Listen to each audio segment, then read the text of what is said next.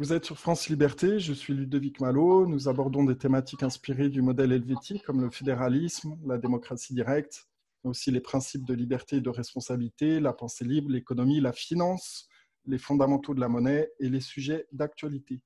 Mon invité aujourd'hui est Marc Jutier. Marc, vous avez travaillé comme ingénieur d'affaires en informatique au Canada et en France. Vous avez voyagé et vécu en Asie et en Amérique du Nord. Vous êtes aussi québécois par votre maman et de formation ingénieur de l'École polytechnique de Montréal. Vous avez été candidat aux élections législatives de 1997 sur la 11e circonscription de Paris pour le mouvement écologiste indépendant et candidat à la présidence du MEI en 1999. Vous avez été adhérent du parti Les Verts et du PS. Vous avez été candidat aux élections législatives sur la 4e circonscription de Dordogne en 2017. Pardon. Et vous avez écrit quatre livres. La monnaie, hier, aujourd'hui et demain, du diktat des banquiers à une civilisation adulte, aux éditions Libres et Solidaires, paru en février 2020. Nouvelle civilisation 2012, édition Pascal, paru en 2008. Le guide de l'écologie politique, 108 propositions pour une civilisation qui s'éveille, aux éditions Alias, paru en 2003. Et enfin, Carnet de route d'un jeune iconoclaste, le 21e siècle sera ce que nous en ferons édition du Fraise paru en 1999. Marc, bienvenue à France Liberté. Bonjour, et content d'être euh, avec vous. Alors, on va parler de cinq thématiques. Euh, j'ai un certain nombre de, questions à vous poser, Marc. Euh, on va parler de la monnaie, des réserves fractionnaires, du grand reset, de la crypto-monnaie. On va parler aussi de la suppression du cash et de nombreux autres sujets qui sont liés. Euh, tout d'abord, qu'est-ce qui vous a conduit à vous intéresser de près au rôle de la monnaie et d'écrire un livre à ce sujet? En fait, euh, tout ça, évidemment, c'est un long cheminement qui vient de... Euh, quand je suis sorti de l'école d'ingénieur à Montréal en 86, je me posais déjà de sérieuses questions sur la validité du... Enfin, je commençais à me poser de sérieuses questions sur la validité du système dans lequel on était. Euh, déjà, le prof de, marketing, bon, j'avais pris un cours de marketing et il commençait à dire euh, euh, ce genre de choses lors du premier cours.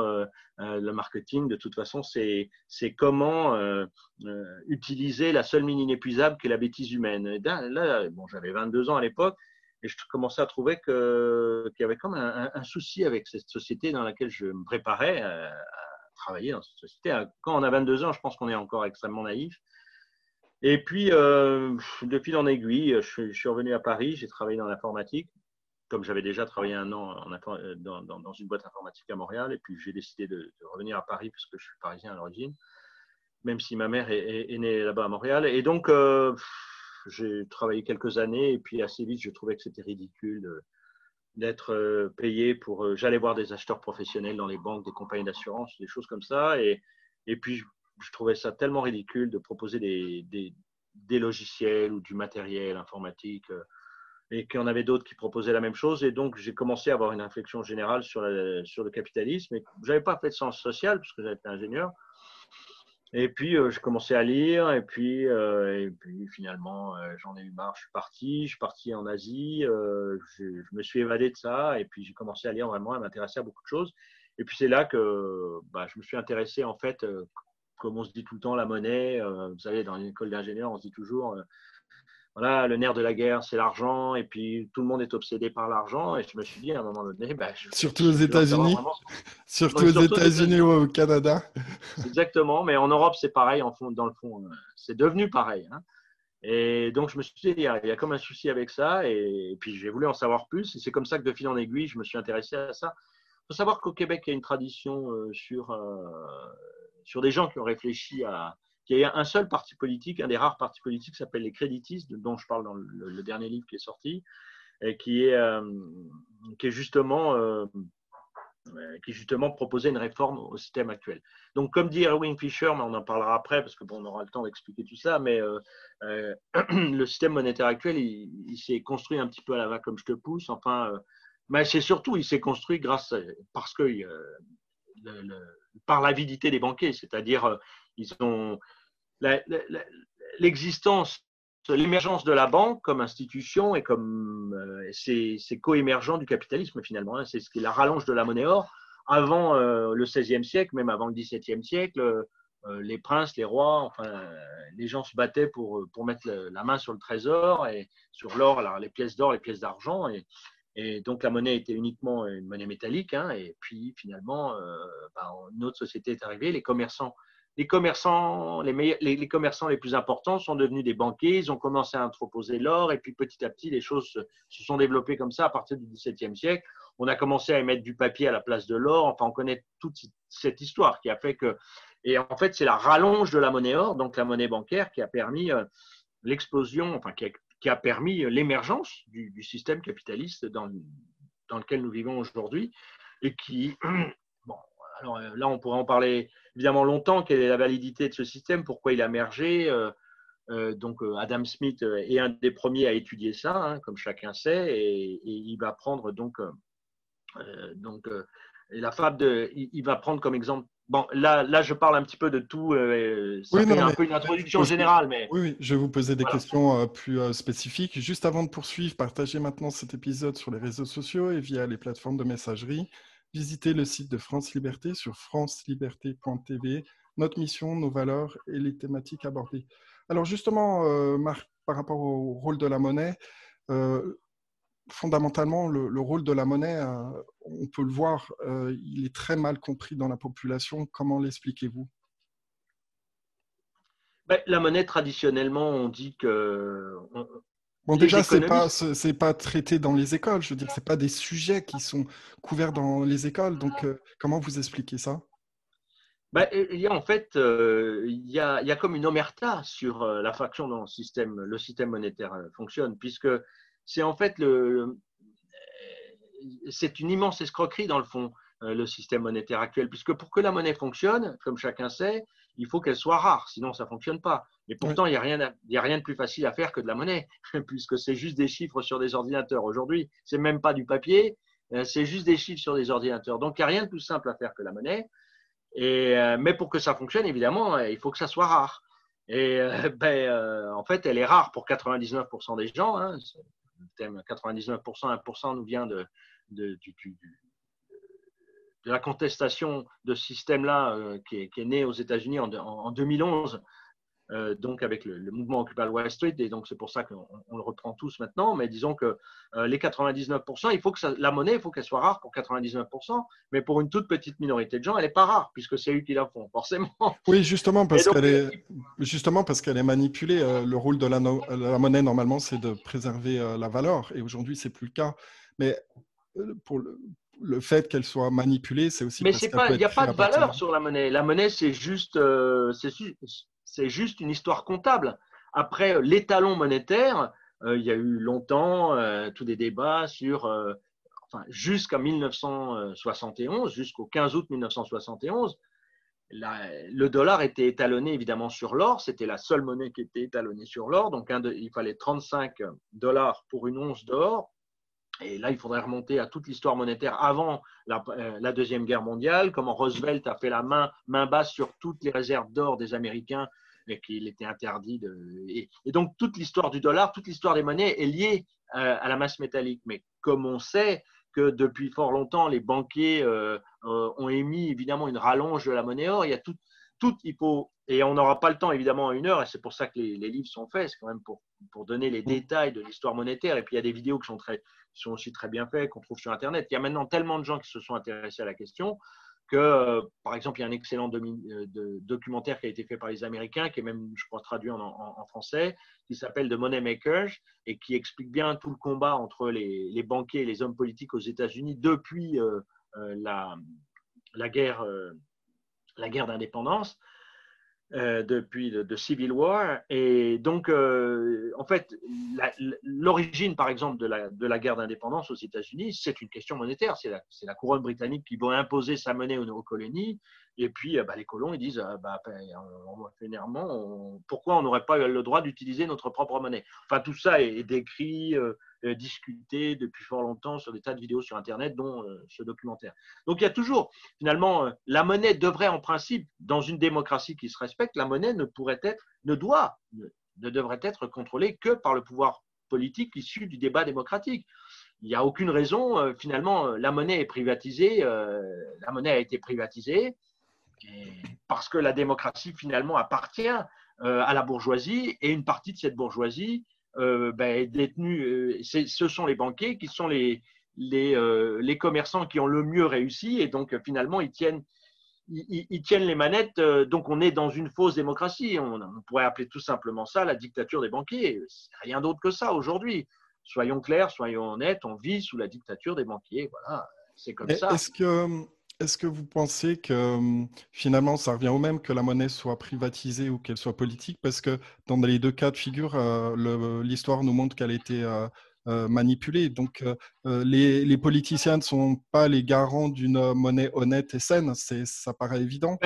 non, c'est-à-dire qu'on ne peut pas laisser ça sous la main de gens privés qui ne sont jamais élus. Le problème, il est quand même là c'est que si vous n'êtes pas content d'un gouvernement euh, qui manipule la monnaie et qui fait des conneries avec la monnaie, qui fait des défenses somptuaires, etc., vous pouvez toujours démocratiquement en élire un autre. Et élire un autre qui va dire ben, Moi, je veux, faire, euh, je faire mieux, je veux faire attention, je veux faire comme ci et comme ça. Donc, vous pouvez virer, vous pouvez virer vos maîtres. Après, on peut avoir des discussions non plus euh, sur la démocratie, sur des principes de démocratie semi-directe, voire de démocratie directe. Mais moi, je ne suis pas pour la démocratie directe, je pense que ça ne peut pas fonctionner, mais, sur des systèmes, là, je travaille avec des gens euh, sur Internet qui sont pour instaurer un, système de démocratie semi-directe et, un référendum d'initiative citoyenne qui est quelque chose de très populaire parmi les Gilets jaunes en France. Et donc que les citoyens aient à tout moment la possibilité euh, de constituer, enfin de faire un référendum et de pouvoir voter sur une question, sur telle ou telle question à partir du moment où ils ont un certain nombre de signatures.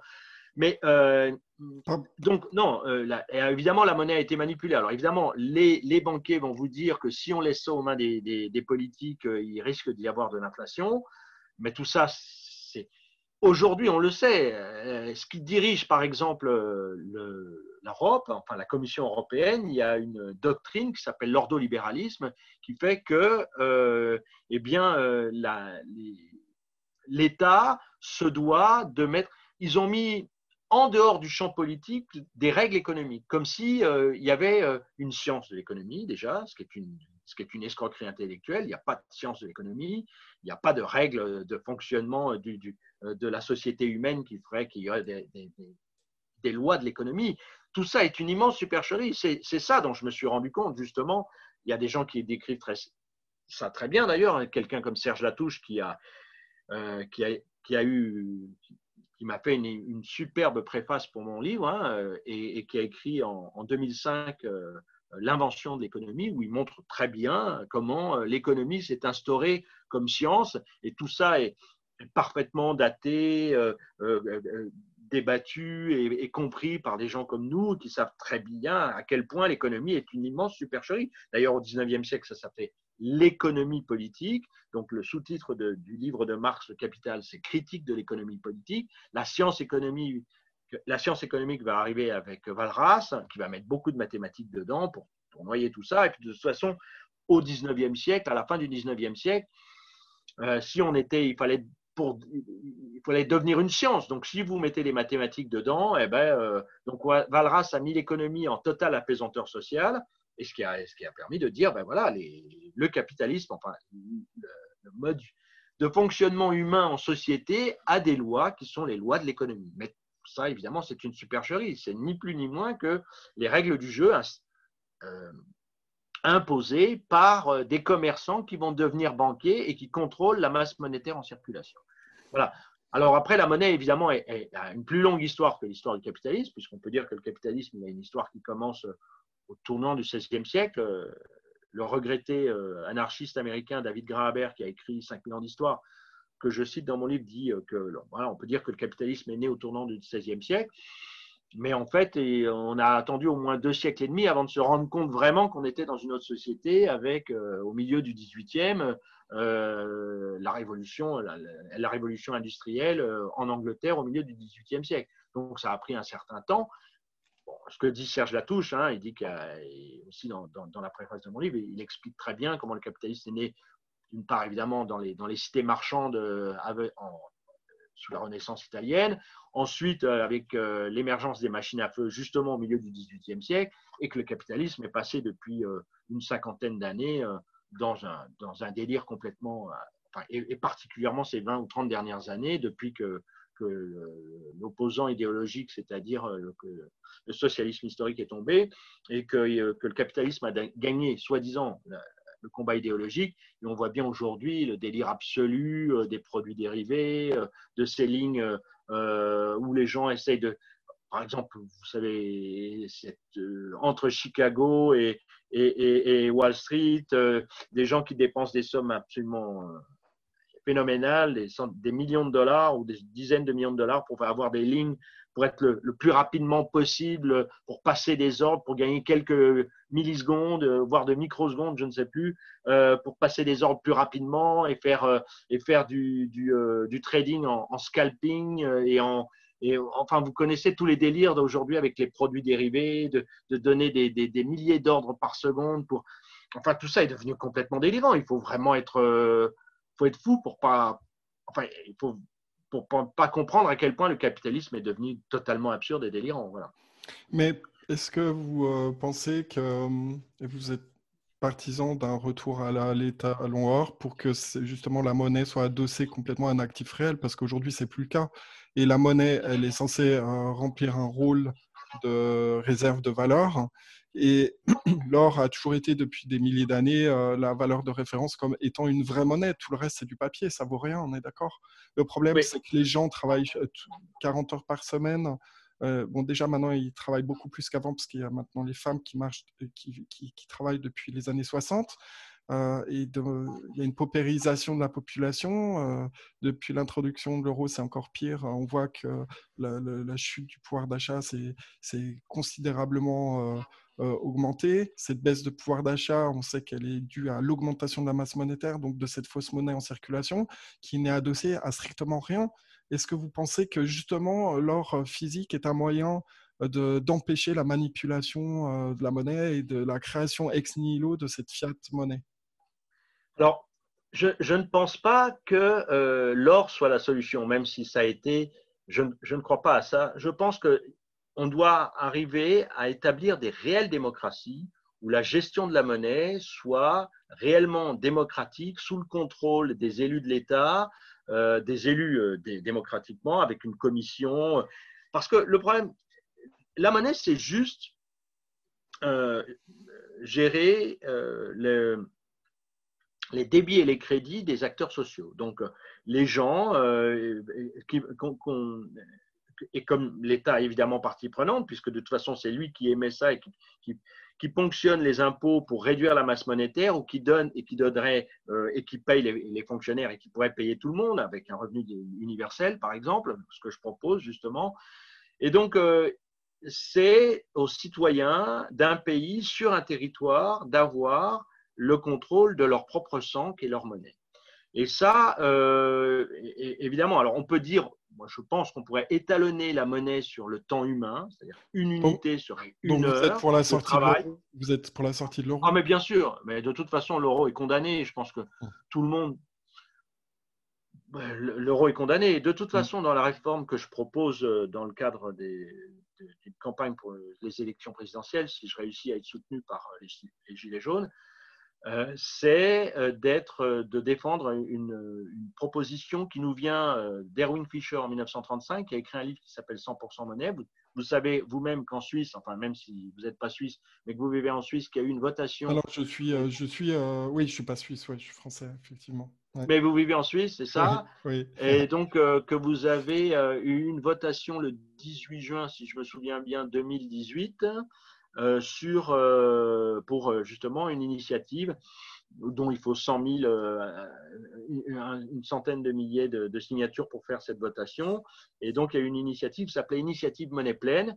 Et bon, grâce à un lobbying intense des banques, justement, qui ne voulaient évidemment pas de cette réforme, donc cette réforme a été, enfin, bref, n'est pas passé.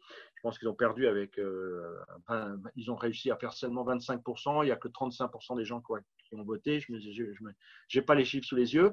Mais donc, ça n'a pas réussi à fonctionner. Mais enfin, c'était déjà extrêmement c'était très intéressant euh, qu'en Suisse, euh, ils, veulent passer une réforme qui soit euh, initiative monnaie pleine, qui est inspirée donc justement par le 100% monnaie de Erwin Fischer, qui était un économiste très très connu dans les années 20 aux, États-Unis et qui a écrit ce livre justement en 1935 parce qu'il a bien, a bien constaté les dégâts qu'avait qu'avait fait la, la crise économique des années 30, qui est en fait une crise qui est d'abord une crise de surproduction et qui est ensuite une crise de restriction monétaire. C'est-à-dire que tout le monde court. Euh, donc la, masse monétaire s'est rétrécie, donc du coup il n'y a plus de monnaie, ça ne circule plus, donc tout s'écroule et, c'est une absurdité absolue. Et les banquiers en ont profité évidemment comme d'habitude pour s'accaparer euh, un maximum de richesses, d'entreprises et tout ça. Et, donc là, grâce à Internet, on pourrait dire que cette, euh, supercherie maintenant est largement dévoilée.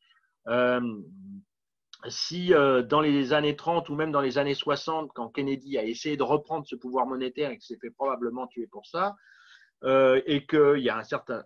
tout ça est raconté, entre autres, dans ce, documentaire de Moneymakers, fait par les Américains. Donc, il y a euh, une tentative d'une toute petite minorité de gens, qui sont euh, les, huit ou neuf banques qui sont derrière la Fed et, les banquiers européens également, euh, pour un, parfait contrôle de la société grâce au, contrôle de la monnaie. Et ça, c'est pas gagé sur. Voilà. Donc, c'est pas une question de mettre l'or derrière ou de quoi que ce soit. C'est simplement que la gestion de la monnaie doit être quelque chose de transparent, d'une part, et euh, d'être contrôlé euh, par, euh, par les représentants de l'État, tout simplement. Et, qu'il y, en ait suffisamment en circulation que ça nous appartienne. Aujourd'hui, les États, ce qui est devenu absurde, c'est que les États empruntent leur propre monnaie. Mm. les gens ne réfléchissent pas, mais comment peut-on imaginer que des États doivent de l'argent sur le au marché financier? Donc aujourd'hui, ça n'a aucun sens quelque part. Mais c'est parce que c'est eux qui ont installé ce système-là. Qui fait que l'État, la France, doit euh, plus de 2000 milliards d'euros, euh, ce qui est équivalent à son, produit intérieur brut.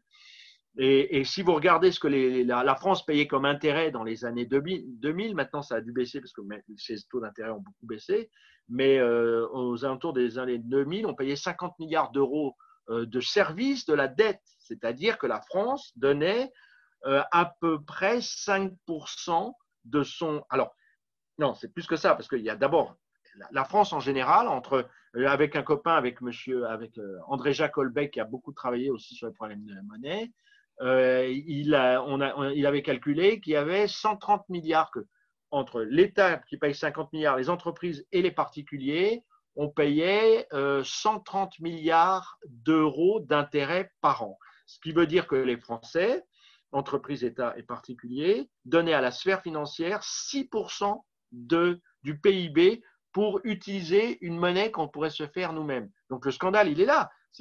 C'est, évident, c'est, tellement énorme quand on comprend ça qu'on se dit, mais il faut arrêter cette plaisanterie. Mais ce n'est pas une plaisanterie et les gens qui contrôlent ça, ils n'ont pas du tout envie de lâcher le morceau, ce qui est bien normal. Euh. Les milliardaires, les banquiers, les gens qui sont derrière la Goldman Sachs, euh, euh, les grandes banques qui sont derrière la Fed, etc. Ils ont un pouvoir tellement immense que bah, ils veulent ils veulent pas le perdre. Donc il faut qu'il y ait une majorité de citoyens qui comprennent ça, qui s'en emparent et qui disent euh, bah, ça suffit quoi. Euh, voilà, c'est tout. Est-ce que vous pensez que la monnaie doit être décartélisée, c'est-à-dire qu'on n'est jamais mieux servi que par la concurrence et les utilisateurs doivent choisir la monnaie en qui ils ont le plus confiance? Si les gens veulent payer en or, pourquoi ça serait, ça serait un problème? Non, c'est pas ça. C'est que il faut réfléchir. Alors, qu'est-ce que la monnaie? Alors, à ce moment-là, on, réfléchit à qu'est-ce que la monnaie. On pourrait imaginer une société euh, euh, où, euh, par exemple, il n'y a plus de monnaie. il y a un des exemples dans, le livre. J'ai fait une compilation des alternatives au système monétaire actuel. Il y a des gens qui parlent où on n'a plus besoin de monnaie, où justement, grâce à l'informatique et, et au code barre, on peut, en fait, on va se servir des marchandises qu'on a besoin dans un magasin qui devait être vraiment un magasin, donc un entrepôt. On prend ce dont on a besoin et euh, donc, euh, euh, le code fait que le code barre envoie directement un signalement à l'ordinateur et justement qui signale que là, du coup, si on a pris une marchandise, il faut que ça soit remplacé. Enfin bref, qu'on aurait tout le temps à disposition. Et en même temps, on est dans une société extrêmement riche où il y a de l'abondance. Il faut voir que pour que le capitalisme fonctionne, pour que la monnaie fonctionne, il faut entretenir la rareté. Le problème, c'est que le capitalisme nous a permis d'avoir une société extrêmement d'abondance. C'est le genre de question que s'est posé par exemple Jacques Dubois, qui, dans les années 30, s'est posé aussi des tas de questions, qui a été député, euh, conseiller au Trésor dans les années 30, etc., qui a écrit des tas d'ouvrages euh, sur, euh, sur la monnaie, justement, dans un de ses derniers, en 61, sur pourquoi manque-t-on de crédit, ce genre de choses. Et là, on ne parle, pas tout à fait d'abondance, là, on parle de dette, parce qu'on est, on est dans Oui, mais, c'est ça, mais la dette, mais pour que ça fonctionne. C'est la fausse abondance, euh, c'est artificiellement créer des liquidités pour développer euh, de la dette. je parle de l'abondance de. Je, alors, je parle de l'abondance de ce qui est produit. Je ne parle pas de l'abondance de monnaie. La monnaie, d'abord, euh, c'est D'abord, la monnaie ne, peut être que rare. Les marchandises ne peuvent être que rares pour que ça fonctionne. Parce que si vous avez beaucoup de marchandises, ça ne vaut plus rien, puisqu'on peut en vendre autant qu'on veut, donc ça, ne vaut rien. Et, du même coup, et, de la même façon, la monnaie doit aussi être rare, parce que si vous en avez trop, réfléchissez deux minutes. Je veux dire, euh, on est dans une société qui a des moyens de production extrêmement efficaces qui nous permettent de déborder de marchandises. Et d'un autre côté, la monnaie, ben, il n'y a rien de plus facile à créer puisque c'est juste des chiffres sur des ordinateurs. Donc il faut bien qu'il y ait des gens qui contrôlent en arrière et qui disent, et, pour que ce système fonctionne, puisqu'il s'est développé au cours des, deux, trois, des trois siècles d'histoire du capitalisme, et qu'il y a trois siècles, les gens avaient envie de marchandises, hein, en Europe en particulier, et donc euh, qu'ils avaient souffert de disette et de manque, etc. Donc ils avaient il y, a, ce sentiment de manque. C'est pour ça qu'ils euh, ont eu besoin d'accumuler. Ça ne serait pas venu à l'idée, par exemple, de gens qui vivaient dans l'Inde du Sud euh, ou qui vivaient dans certains pays euh, tropicaux en Afrique où il y a une abondance et, que finalement on a tout de façon. vous voyez ce que je veux dire? Donc, cette notion de rareté, elle, est née plus particulièrement, plus particulièrement en Europe parce qu'il y a eu des, euh, euh, des, récoltes qui ont été moins abondantes euh, au cours des siècles, il y a eu des dizaines, des famines, etc. bon, ça c'est encore un autre sujet, mais, comprenez bien que d'une part, le capitalisme a permis l'explosion des moyens de production, et donc, on a une explosion euh, de, marchandises dont on ne sait plus quoi faire, puisqu'on est obligé, d'une part, de changer les modes, ce qu'on faisait dans les années 60 pour que les gens rachètent à nouveau. On est obligé de faire de la publicité euh, et on est obligé aujourd'hui, entre autres, de faire de l'obsolescence programmée pour que les gens achètent à nouveau sans arrêt de nouveaux objets pour que, que ce système perdure, que les gens continuent à travailler pour, pour entretenir. Donc, tout ça, si on regarde franchement et honnêtement, c'est qu'on fait comme si on était un extraterrestre et qu'on arrive sur la Terre, on se dit mais qu'est-ce que font ces gens-là? Comment ils fonctionnent? Pourquoi ils font comme ça? On se dit mais, ils sont tous fous. C'est un peu peu l'idée d'ailleurs de mon premier livre qui s'appelait enfin Carnet de route d'un jeune iconoclaste parce que je, voulais faire un, livre de science-fiction justement en disant euh, à quelqu'un qui s'est perdu sur la Terre et, et, qui se demande mais, mais, pourquoi il fonctionne comme ça? C'est totalement absurde quelque part si on réfléchit bien. Quoi.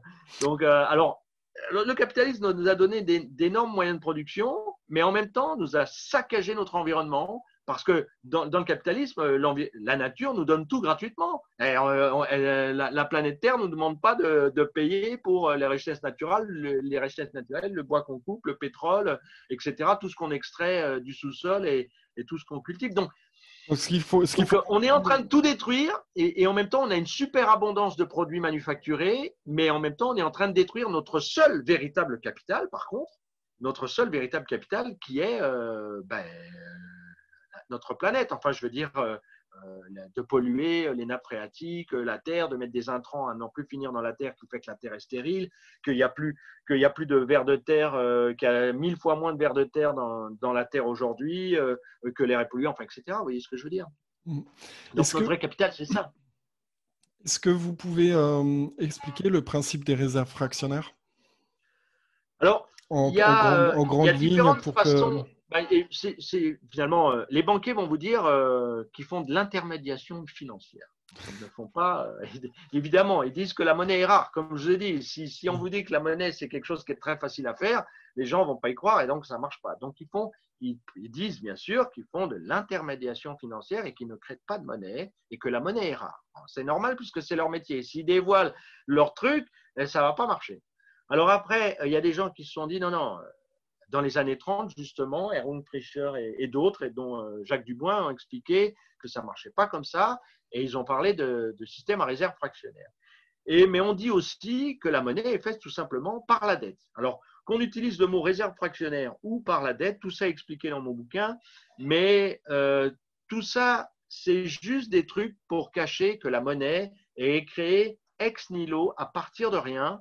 Euh, je la sors d'un chapeau. Quand je t'emprunte 100 000 euros à la banque, la banque te crédite, te met 100 000 euros sur ton compte et ils venaient de nulle part ailleurs. Ils ont été créés à l'instant même. Donc, euh, c'est ça. Alors, on l'appelle réserve fractionnaire parce que euh, il faut 1% de monnaie centrale pour 100 euros. Il faut 1 euro de monnaie centrale pour avoir 100 euros de, de, comment dirais-je, de la, banque doit avoir en réserve 1 euro pour pouvoir en prêter 100. Mais il y a aussi d'autres règles qui sont faites surtout par les banquiers eux-mêmes, qu'on appelle les accords de Bâle, qui, euh, qui, qu'il faut qu'il y ait 8% du, euh, du capital euh, euh, par rapport aux prêts qui ont été accordés, enfin, etc. Sans rentrer dans les détails, tout ça est expliqué dans le livre et on trouve tout ça sur Internet si on s'intéresse vraiment aux détails. Mais tout ça, c'est qu'on appelle que le système monétaire à réserve fractionnaire, qu'on l'appelle réserve fractionnaire ou qu'on dit que la monnaie est créée uniquement par la dette et qui créée par la dette, peu importe. Le fait est que les banquiers font autant de monnaie qu'ils veulent, mais elle est sur leur bilan. Le bilan bancaire, c'est que les dettes que vous accordez doivent être balancées par, euh, euh, par, euh, par votre capital et les réserves que vous avez, les autres emprunts que vous avez faits, les monnaies qui sont déposées par les déposants, etc. Donc, si on prend le système bancaire dans son ensemble, tout ça crée de la monnaie. Mais les banques sont une immense machine à créer de la monnaie à partir de rien. Tout ça est vraiment noyé pour que les gens ne comprennent pas, et justement ils le comprennent maintenant, que tout ça est une énorme escroquerie qui fait que bah, ils, nous, ils, nous manipulent. Alors dernièrement, ils ont fait ce qu'on a appelé les, les quantitative easing, c'est-à-dire les banques, euh, les banques centrales ont racheté toutes les dettes pourries des banques pour pas qu'ils fassent faillite, parce qu'à un moment donné, le problème d'une banque, c'est que. Alors justement, est-ce que vous pensez que, comme beaucoup de personnes hein, qui sont vraiment penchées sur le sujet, que les banques centrales, finalement, le seul rôle euh, qu'elles ont, et elles ont été créées pour ça par ces banquiers, c'est de protéger ces banques commerciales et pas autre chose? Elles n'ont pas vraiment, elles n'ont pas de raison d'être ces banques centrales. Alors c'est pas ça, c'est qu'en principe, la banque centrale, il y a un excellent ouvrage qui a été fait par quelqu'un qui qui s'appelle, euh, qui explique tout ça, que je trouve, euh, bon, peu importe, qui s'appelle Réserve monétaire. Et, euh, enfin, je ne le trouve pas, qui a été fait par Werbrook, qui justement parle du. je suis sorti de l'écran, je ne sais pas. pas grave. Bien. non, j'essaie de trouver le livre. Je voulais lui faire de la pub pour lui parce que c'est quand même un, un, livre fait par un, un, agrégé en économie qui a passé son temps à, à mm. étudier tout ça. Donc, le rapport entre les banques centrales et, les banques commerciales et, leur, et, la problématique des banques centrales dans un État. Non. Si vous réfléchissez, ce n'est pas de dire que la banque centrale ne sert à rien. En effet, les banquiers ont créé, par exemple, la Fed aux États-Unis en 1913 euh, parce que euh, parce qu'ils avaient besoin d'une d'une institution privée entre nous, corporation. Voilà, c'est-à-dire qu'ils avaient besoin d'une institution qui les protège, eux, aux États-Unis, toutes les banques. Mais comme le dollar, la banque, euh, enfin, la monnaie circulante était l'or euh, au 19e siècle. C'est pour, pour, ça qu'il y a beaucoup de gens qui veulent revenir à l'étalon or, c'est que ça marchait très bien au 19e siècle. D'une part, parce qu'ils ont. Bon, les États-Unis, on ne va pas revenir sur l'histoire des États-Unis au 19e siècle, parce que ça aussi, euh, si ça marchait peut-être très bien, c'est aussi parce qu'ils ont fait place nette avec les gens qui habitaient là avant et qu'ils ont conquis l'espace qui était là.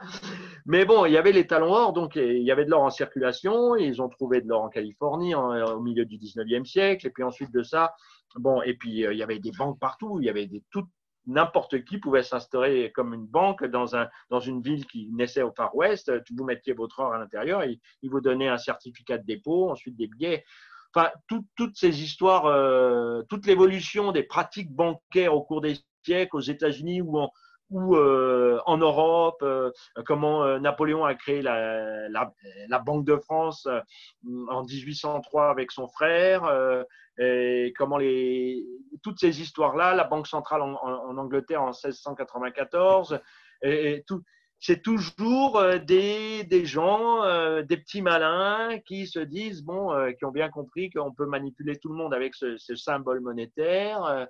L'or, l'or existait depuis un moment, puisque tout, au, cours de tout le Moyen Âge, bah, finalement, les princes et les, on va dire les guerriers, ils, se piquent l'or, le trésor de l'un euh, le but, c'est quoi? C'est d'aller faire la guerre à l'autre, de lui piquer son trésor, de dévaster son château, euh, de piquer l'or pour ensuite aller payer plus de soldats pour aller faire plus de conquêtes ailleurs. Je résume, bien sûr. Mm. Euh, et, pourquoi les Espagnols, ils partent au Nouveau Monde? Ils, ils, vont aller, ils ramènent plein d'or et, donc ils se disent, tu vois, donc voilà, puisque les métaux précieux, l'or et l'argent étaient depuis euh, longtemps considérés comme. Euh, tout ça est expliqué dans, le livre. Comment l'histoire de la monnaie fait qu'on paye d'abord les soldats, puisque le soldat. Hmm. Voilà, donc. On va, on va avancer parce que j'ai d'autres questions à vous poser. on, ça, va, ça va très vite. Euh, juste, on observe des forces à l'œuvre pour supprimer le cash, clairement. Qu'est-ce que vous en pensez?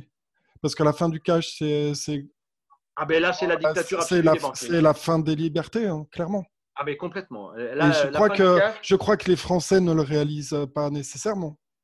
Ben, ah non, non, mais j'en sais rien, mais euh, je ne sais pas s'il y a des sondages, mais, mais techniquement, c'est déjà le cas.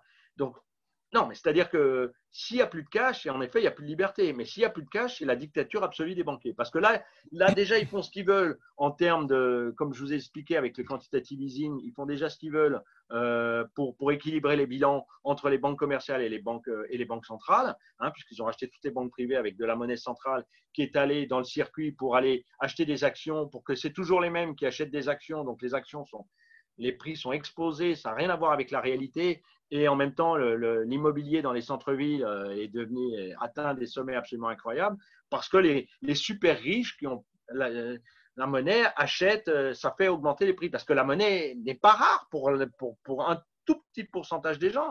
Mais il faut qu'elle soit rare pour tous les autres pour pas qu'il y ait d'inflation. Puisque le but de la BCE, c'est qu'il ne faut pas qu'il y ait plus que 2% d'inflation par an. Donc, tout, tout ça est, est, une, une mystification absolue parce que parce que tout est faux de A jusqu'à Z. Donc, à un moment donné, il faut dire la vérité aux gens. Mm. Et euh, il faut dire, bah, il faut que notre, monnaie, qui est notre sang, doit être contrôlée par nous-mêmes pour notre bien, puisque c'est juste une histoire de comptabilité. Quand vous allez chez quelqu'un et vous réparez, euh, euh, je ne sais pas que vous êtes plombier, que vous réparez, vous faites quelque chose chez quelqu'un, bon, ben, lui, il n'est pas capable de le faire. Il faut qu'on puisse noter, ben, moi, il, m'a rendu tel service, qu'on le met sous une unité monétaire et je considère que je lui dois tant et il faut se libérer de cette dette.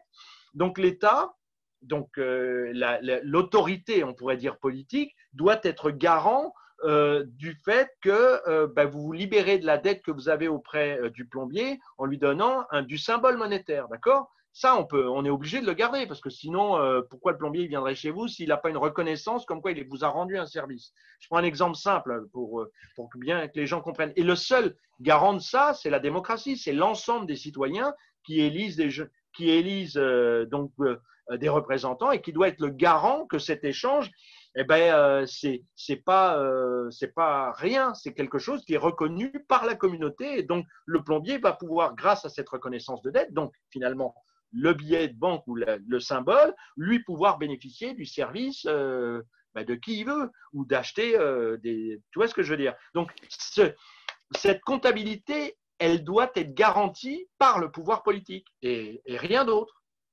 C'est ça peut pas. C'est pour ça que les monnaies libres ou euh, les monnaies, les, les, bitcoins, c'est une escroquerie monumentale. D'ailleurs, ce sont des libertariens qui ont démarré ça aux États-Unis une, monnaie, là c'est une totale monnaie privée et qui en plus n'a même pas de support papier, et qui n'a aucun support, qui n'est pas garanti par rien. Donc là c'est une immense escroquerie privée. Non, la monnaie ne peut pas être un bien privé. Ou alors, mais pour que, euh, la, monnaie, mais pour que la monnaie soit, ne soit pas une escroquerie, vous ne pensez pas justement qu'il faut qu'elle soit ouverte, qu'elle soit décartélisée, que, que chacun puisse euh, utiliser la monnaie en qui il a le plus confiance? Parce qu'aujourd'hui, on a le cours légal, et ce cours légal. Euh, non, mais la, la, monnaie ne peut être que la garantie du pouvoir politique que vous avez échangé quelque chose, que vous avez rendu un service. Finalement, la monnaie, c'est quoi? C'est juste de dire euh, ce que je viens de vous expliquer. En deux mots, c'est euh, que la communauté reconnaît que vous avez rendu un service et que la personne à qui vous a rendu un service vous a donné, vous a, reconnu la dette qu'il avait envers vous parce qu'il a réparé, euh, le plombier est venu chez vous pour réparer quelque chose, et qu'il a reconnu cette dette et qu'il vous a donné le formule et qu'il annule ce qu'il vous devait.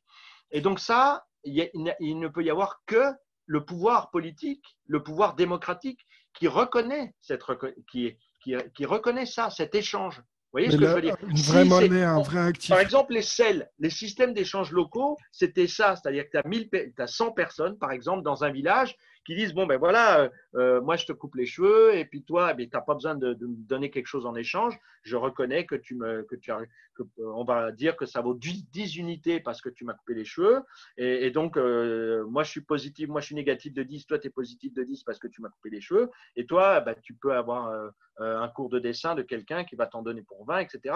Et là c'est juste entre ces 1000 personnes ou les monnaies locales, où là on double la masse monétaire, c'est-à-dire qu'on immobilise des euros, on émet en contrepartie une monnaie locale, avec des bouts de papier ou pas de bouts de papier, peu importe.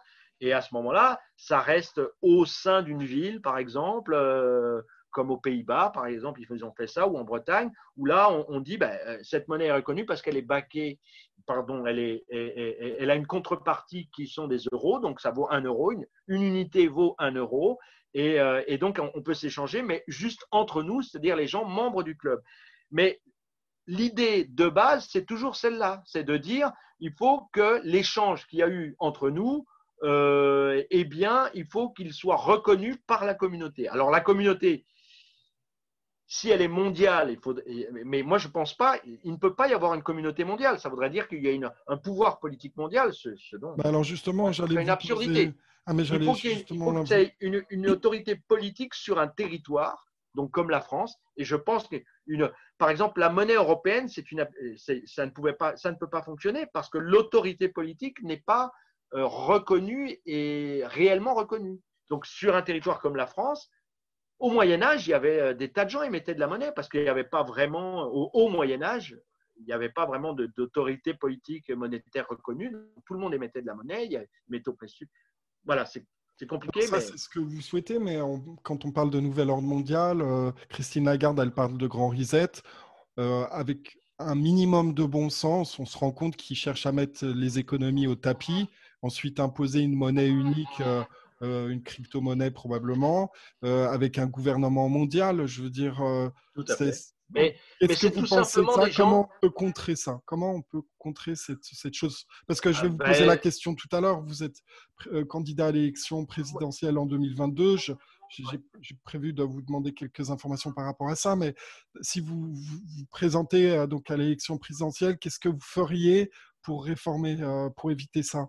Parce qu'on voit bien qu'il y a une certaine, il y a une collusion qui est très puissante entre le monde politique et ses financiers. On sait aussi qu'ils sont infiltrés à travers des sociétés secrètes, la franc-maçonnerie et X autres groupes. Comment, comment on peut euh, déraciner ce, ce, mal qui cherche à nous, euh, à nous priver de nos libertés, à nous contrôler? Euh, Qu'est-ce que vous en pensez? Il est, il est certain qu'il y a une bande de, une sacrée bande de, de sales types, hein, je pense qu'on peut utiliser ce mot-là. Mm. On pourrait presque dire des psychopathes, parce que je pense que les gens qui sont responsables de ce qui s'est passé, par exemple au Vietnam, euh, ou enfin les États-Unis, ont une sacrée bande de, de sales types, oui, euh, on peut le mm. dire. Hein, euh, et je pense que ce qui s'est passé le 11 septembre, tout ça est très douteux, bien sûr. Plus le coronavirus, comme par hasard, voilà, la digitalisation, le contrôle, il faut tout payer en bah, cash. Ils ont le pouvoir, mais ils ont tout simplement le pouvoir, ils ne veulent pas le lâcher, c'est tout. Je crois que c'est aussi mm. simple que ça. Et leur objectif, ils sont très peu nombreux. À votre avis, c'est quoi? Parce qu'on parle de l'intelligence intervie. Euh, euh ben, je ne sais pas, il y a peut-être parmi ces gens-là des gens. Moi, je pense que c'est probable qu'il y a parmi ces gens-là euh, des gens qui sont qui, qui, ont des délires de contrôle absolu de l'humanité, de pucer tout le monde, de, de, nous considérer comme des rats de laboratoire, et, qui est une toute, toute petite élite va savoir. Finalement, dans l'esprit humain, n'importe quoi peut émerger. Donc, il y a peut-être une toute petite élite qui fait quelques centaines de personnes euh, qui pensent qu'ils vont tous nous mettre dans un immense, euh, une immense cage de rats où on sera tous pulsés, observés, etc. Mais c'est juste du délire, ils sont juste fous alliés, c'est tout.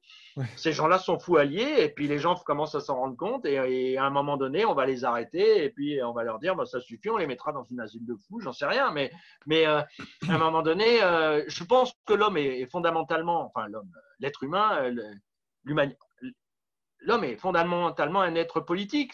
Donc il y a des gens qui qui, qui, qui, qui, ont des délires de, comment dire, il y a un mot, bien sûr. Euh, parce que c'est même pas une question. Euh, c'est des, des mégalomanes, des C'est même pas une question d'argent, parce que ces gens-là ont tout l'argent qu'ils veulent. C'est une question. Ah non, mais c'est bien sûr que c'est pas une question d'argent. C'est juste une question de délire, de pouvoir et de délire politique. C'est juste des gens qui sont complètement fous. Mm. Ce sont des, ils sont fous. Et il faut savoir que les gens qui dirigent l'Occident, et pas seulement, euh, sont, euh, sont fous alliés. C'est aussi simple que ça. Alors, une autre question un peu plus euh, précise par rapport au... On pense, en plus de ça, non, ils sont fous alliés, mais ils se pensent au-dessus. Il y a des êtres, c'est un problème quand il y a des êtres humains qui se pensent au-dessus d'autres êtres humains.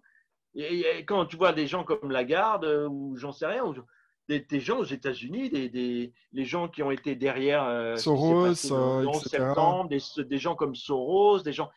Il y a plein comme ça. Ils se, ils considèrent des gens comme Attali euh, qui disent des trucs, mais c'est incroyable.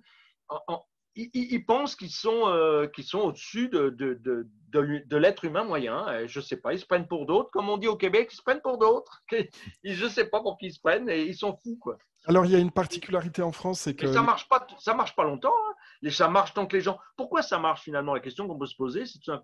ça marche parce que les gens, ils sont confortables en Occident. Toi, tu as tu sûrement un bon travail. Moi, je n'ai pas de travail, mais j'ai un peu d'argent de côté, donc je vis correctement à la campagne. Euh, et puis les gens, ils, ont une maison, pas tous, mais ils ont une maison, ils ont une voiture, souvent ils ont une voiture un 4x4, ils ont une télé, une télé 4K, 4K, euh, ils ont une piscine, euh, ils vont.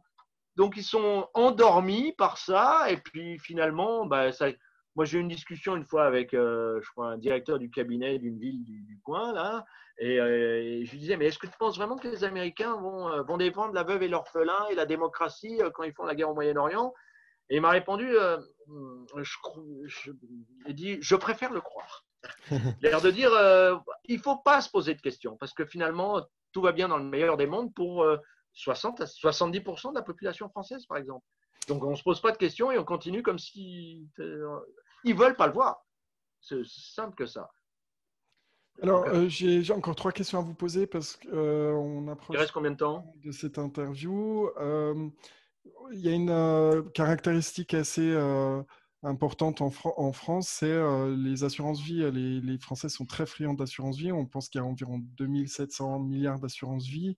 Est-ce que vous conseillez aux Français, vu la crise financière qui s'annonce, de retirer cette assurance vie et de, de, l'immobiliser, euh, soit dans l'immobilier ou de leur physique pour garantir leur, euh, sécuriser leur capital.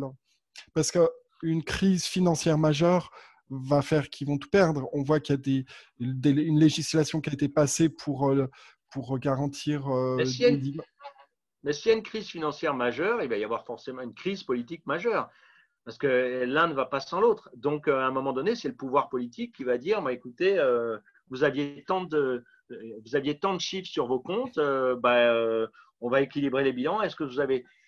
Il y a des vraies questions fondamentales politiques qu'on va se poser. Et justement, il y a une, je crois que c'est une Belge qui, qui, a, qui, a, été une ancienne bancaire, qui a travaillé dans une banque, qui a fait, elle fait une, des conférences gesticulées pour, euh, pour expliquer à quel point euh, euh, elle a travaillé dans une banque, elle, elle, en est sortie et elle explique à quel point les banques, les banques c'est une absurdité. Elle s'appelle Alice, je ne sais plus comment, et je l'ai vue une fois à Périgueux, elle est passée, c'était très sympathique ce qu'elle faisait.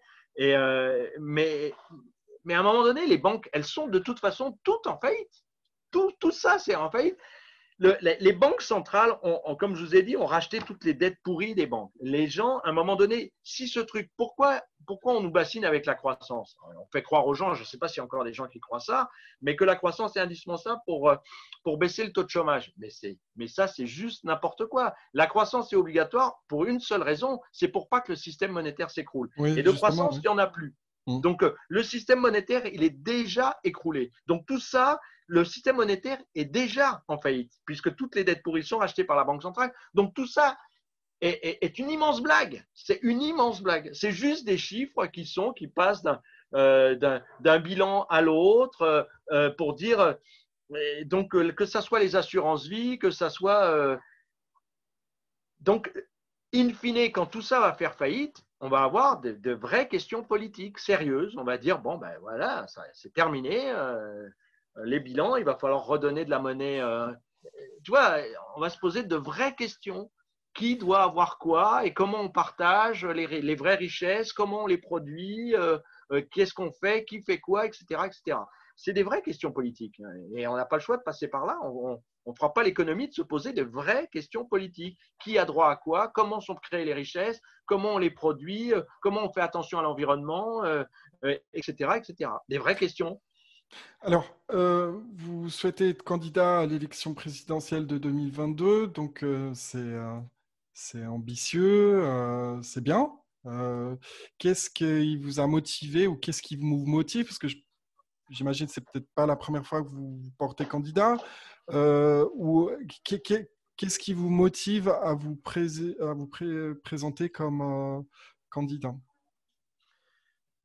Bah, ça fait une vingtaine d'années. Euh, ça a commencé, euh, commencé parce que moi, j'ai 58 ans aujourd'hui, euh, depuis un mois. Et donc, j'ai, en 1997, je suis rentré par hasard dans un petit parti écologiste qui s'appelle toujours le Mouvement écologiste indépendant, puisque Vechter avait été mis en, minorité par Dominique Voinet. Euh, et, et, donc, bon, voilà, je, me suis, rentré là-dedans. Et puis, assez vite, je me suis dit, bon, mais j'ai compris, j'ai lu la, Constitution de la Ve République. Je me suis présenté donc aux élections législatives, comme on a dit tout à l'heure, à, ce moment-là. Et puis, bah, j'ai vu que si, si Antoine Bechter s'était présenté en 88 euh, et qu'il me semblait bien gentil, mais enfin, bon, euh, au départ, c'était vraiment pour des raisons. enfin, j'ai commencé dans un parti écologiste.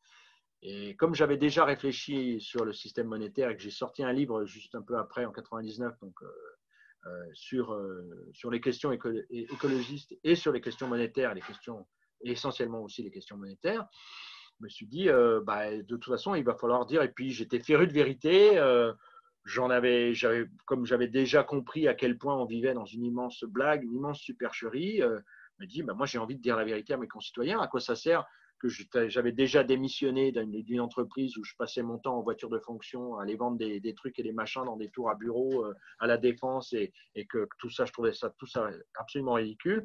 Donc, comme je vous l'ai dit, je suis parti en voyage, je suis allé en Asie et à un moment donné, euh, je me suis dit, il faut faire quelque chose et donc j'ai écrit un premier bouquin, donc en 99. Et puis après, je me suis dit, bah, quoi d'autre quoi d'autre que de, de, dire la vérité donc, ça fait des années que, j'écris des articles, que j'écris des bouquins. Et, comment faire pour dire ça à tout le monde? Ben, Il y a l'élection présidentielle. En même temps, je sais que c'est très très dur parce que les gens encore là qui sont au pouvoir en France, euh, ils n'ont pas envie qu'un qu'un type comme moi dise la vérité aux Français et disent, disent ben, écoutez, voilà, ils se foutent de nous. Euh. moi, je ne veux, pas, veux pas les mettre. Euh. Certains méritent la prison, hein, je pense, de ceux qui sont mais moi, je veux juste les virer, c'est tout. Hein. Euh, et ça va finir par arriver. Ça sera avec moi ou ça sera avec quelqu'un d'autre, mais on finira par les virer. Ou je sais pas. Euh, tout le monde est au courant. Justement, Marc, vous parlez euh, des Gilets jaunes, vous pensez avoir leur support. Comment vous pensez avoir le support des Gilets jaunes, sachant que c'est un groupe qui est assez atomisé, c'est un, un, groupe sans chef un peu? Donc, comment, comment vous pensez rallier les Gilets jaunes à votre candidature? Bah, les Gilets jaunes, d'abord, euh, c'est né d'une euh, évidemment d'une contestation bien légitime que des gens qui travaillent vraiment, euh, qui gagnent juste à peine le SMIC ou un peu plus, qui sont à un moment donné, ils ont fait leur compte et ils se sont dit bon, on n'arrive plus à boucler les fins de mois si on nous augmente les, carburants de 10%. Donc on les a traités de tous les noms, ils sont pas écolos, je ne sais quoi, etc. Bon, bref. mais c'est une réalité. Ce sont, sont, des gens qui vivent dans, dans les grandes banlieues, et qui ont, qui ont de besoin de leurs revenus, etc.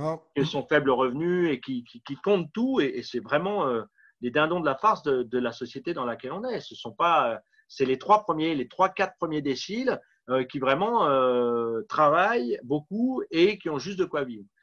Et ces gens-là, ils ont dit ça suffit, quoi. Il y en a marre.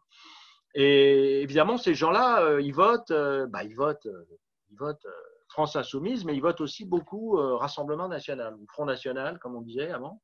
Ils votent donc soit. Ils ont voté pour Marine Le Pen en 2017 ou ils ont voté pour euh, M. Mélenchon, pour Marine Le Pen ou Jean-Luc Mélenchon en 2017. Et le problème politique, il est assez simple. Hein. Aussi bien euh, Macron a très bien compris qu'il n'y avait pas de différence entre la droite du PS et la droite. Donc, il a absorbé la droite du PS. Et puis, il y a plein de gens hein, qui sont venus de la droite du PS pour le soutenir. Et, euh, et, il a évidemment absorbé complètement le centre. Il a donné un sucre à Bayrou, comme ça le centre c'est terminé, ça n'existe plus. Et puis il est en train d'atomiser la droite, puisqu'on ne voit pas euh, comment. On voit mal, c'est tellement évident, on, voit mal un, candidat de droite se présenter contre Macron, parce que Macron, bah, il fait ni plus ni moins qu'une politique de droite comme il faut. Hein, donc. Euh, et donc, qu'est-ce qui reste? Un général, euh, Il y a un général qui cherche à se présenter, j'ai oublié son nom. Oh, il y a des tas de gens qui cherchent à se présenter, mais bon, euh, on verra bien. Mais euh, le but du jeu, c'est au sein des Gilets jaunes, c'est que l'électorat de, Madame, de Marine Le Pen et de M. Mélenchon se trouve mélangé. Et la seule solution politique, on l'a bien compris, c'est que l'électorat de ces deux de ces deux personnes se regroupent sous une étiquette. Et c'est ce que j'aimerais faire, en fait. Et donc, si cette primaire Gilet jaune s'organise et qu'on réussit à convaincre une majorité de Gilets jaunes d'organiser une primaire et que je gagne cette primaire, ben, je pourrais dire à Mélenchon et à Madame Le Pen, écoutez, vous êtes plus légitimes, c'est moi qui vous représente tous les deux. non, mais je dis ça, je dis ça en riant, mais, euh, bah, mais en fait, pas, la hein réalité. Hein? Non, mais la réalité, la, de toute façon, les règles du jeu sont simples. Hein c'est qu'il faut arriver dans les deux premiers. Et après, en fonction de qui on a en face de soi, euh, c'est plus ou moins facile. Évidemment, tout le monde sait que si on a Marine Le Pen en face, euh, on est sûr de gagner. Donc, euh, quelque part, tout le monde sait que la, la, les, le, la cellule stratège de M. Macron, enfin du président, c'est de tout faire, c'est de faire en sorte que Marine Le Pen soit, soit arrive aussi en, en, bonne place pour être sûr de se retrouver comme en 2017 au deuxième tour. Mmh. Moi, je pense que pour l'instant, en tout cas, tout le monde sait que c'est ça qu'ils veulent. Hein, et puis, il n'y a, a, pas besoin d'être sorti de Saint-Cyr pour le comprendre. Mm. Donc, euh, mais bon, on donc, peut mais... les Français euh, pendant un moment, mais je pense qu'au bout d'un moment, il faut comprendre que c'est une stratégie qui, euh, qui n'a pas de. Enfin, qui, qui, doit être avortée. Je pense que je ne sais pas comment ça va se passer au niveau des, des électeurs, mais. euh, Ben, Marine Le Pen, elle est persuadée qu'elle va pouvoir gagner au deuxième tour contre Macron. Hein.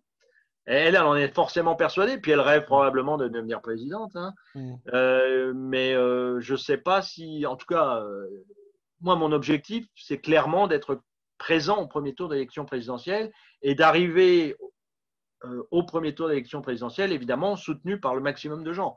Mm. De toute façon, c'est une course, hein, donc il y a une course au premier tour et ceux qui arrivent dans les deux premiers voilà, ont une chance de devenir président. C'est tout, c'est la règle, elle est là, elle est simple. Euh, voilà, moi je dirais à M. Mélenchon, si, si, je gagne la primaire Gilet jaune, je dirais de se désister pour moi.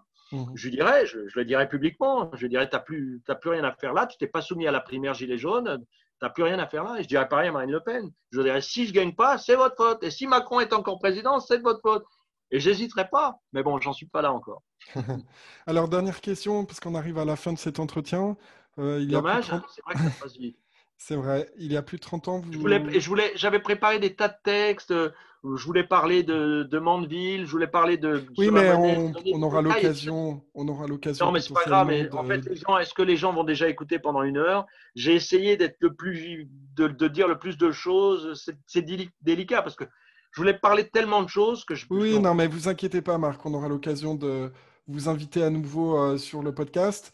Euh, je voulais vous poser une dernière question. Il y a plus de 30 ans que vous avez adopté le bouddhisme. Quels sont les principaux principes que nous pourrions éventuellement s'inspirer en Occident? Alors là, je ne répondrai pas parce que euh, je suis bouddhiste, certes. Parce que moi, je vois le côté plus spirituel, hein, le bouddhisme, ok, euh, mais on parle d'une dimension un peu plus spirituelle. Qu'est-ce que, au niveau spirituel, vous pourriez euh, proposer dans ce contexte actuel? on est, La France est une république laïque elle va le rester. Et donc, euh, le fait que je sois bouddhiste ne euh, m'interdit pas, fort heureusement, de me présenter à l'élection présidentielle, mais euh, je ne ferai pas de, prosélytisme pour le bouddhisme. Disons que c'est une tradition qui m'a beaucoup apporté personnellement. Mmh. Je ne peux que la recommander, bien sûr, mais je ne ferai aucune déclaration à ce sujet dans ce sens. voilà, moi, ça m'a apporté énormément. Et ça m'a permis de comprendre que si on fait de la politique, justement, on ne peut pas le faire pour soi et qu'on ne peut le faire que pour les autres. Et que si on le fait pour soi, euh, on, est à, on, est à côté. Voilà. Donc, c'est tout ce que je peux dire sur cette question-là. D'accord. Alors, en tout cas, euh, je reprécise aux, euh, aux, auditeurs que vous pouvez vous procurer donc le livre de Marc Jutier, La monnaie hier, aujourd'hui et demain du diktat des banquiers à une civilisation adulte aux éditions libres et solidaires, paru et dans toutes les librairies. Voilà, paru en février 2020. Euh, je vous invite à partager cet épisode sur euh, les réseaux sociaux et euh, vos logiciels de messagerie et de consulter le site de France Liberté, franceliberté.tv, pour consulter notre mission, nos objectifs et les nombreuses autres interviews qui sont disponibles sur le site et naturellement, vous pouvez laisser vos commentaires. Euh, merci beaucoup Marc pour le temps que vous avez passé avec nous pour vous parler un peu de, votre livre et puis de parler de cette thématique euh, monétaire qui est effectivement assez complexe parce qu'il y a beaucoup de composantes qui rentrent dans l'équation. Euh, mais euh, on sera, sera, avec plaisir qu'on vous interviewera peut-être un peu plus tard sur des sujets. Non, mais je, je, pense que c'est difficile d'aborder les aspects euh, techniques réellement. même tout ça, on trouve ça sur Internet et on trouve ça évidemment dans mon livre, mais on le trouve aussi sur Internet. les aspects, la compréhension dans le détail, comment, comment l'escroquerie fonctionne en gros. Mais en gros, ce qu'il faut comprendre, c'est que voilà, il y a, il y a une, immense escroquerie qui est tenue par une toute petite minorité de gens et il faut que cette plaisanterie s'arrête, c'est tout. et qu'elle ne peut s'arrêter que si le politique reprend le dessus sur le, commerçant financier. C'est assez simple à comprendre dans le fond. Hein. D'accord. Merci encore euh, pour votre temps. C'est moi, euh, évidemment, qui te remercie. Gary. Bonne, chance, euh, bonne chance pour ben, votre campagne ou votre projet. ça va prendre du temps, évidemment. Il y a encore, on a encore deux ans pour cette course à l'élection présidentielle. On verra bien.